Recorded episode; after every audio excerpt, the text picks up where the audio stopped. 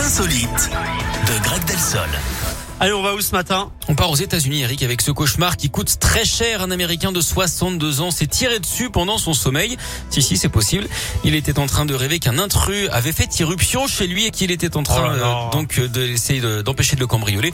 Sauf que le coup est parti contre sa propre personne. Il s'est quand même sérieusement blessé à la cuisse. Alors ça a dû lui faire une belle jambe. hein.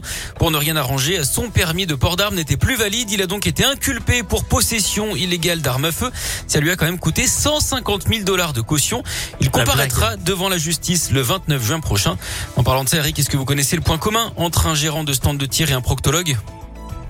Euh, oh, la vache. Oh, La question est folle. Non, je ne sais pas, Greg. Bah, les deux ont l'habitude des trous de balles.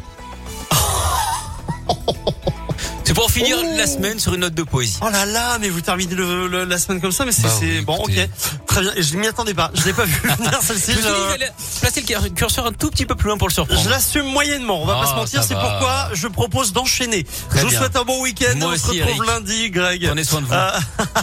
Slimane et Claudio Capéo arrivent dans un instant. Et Miley Cyrus euh, également.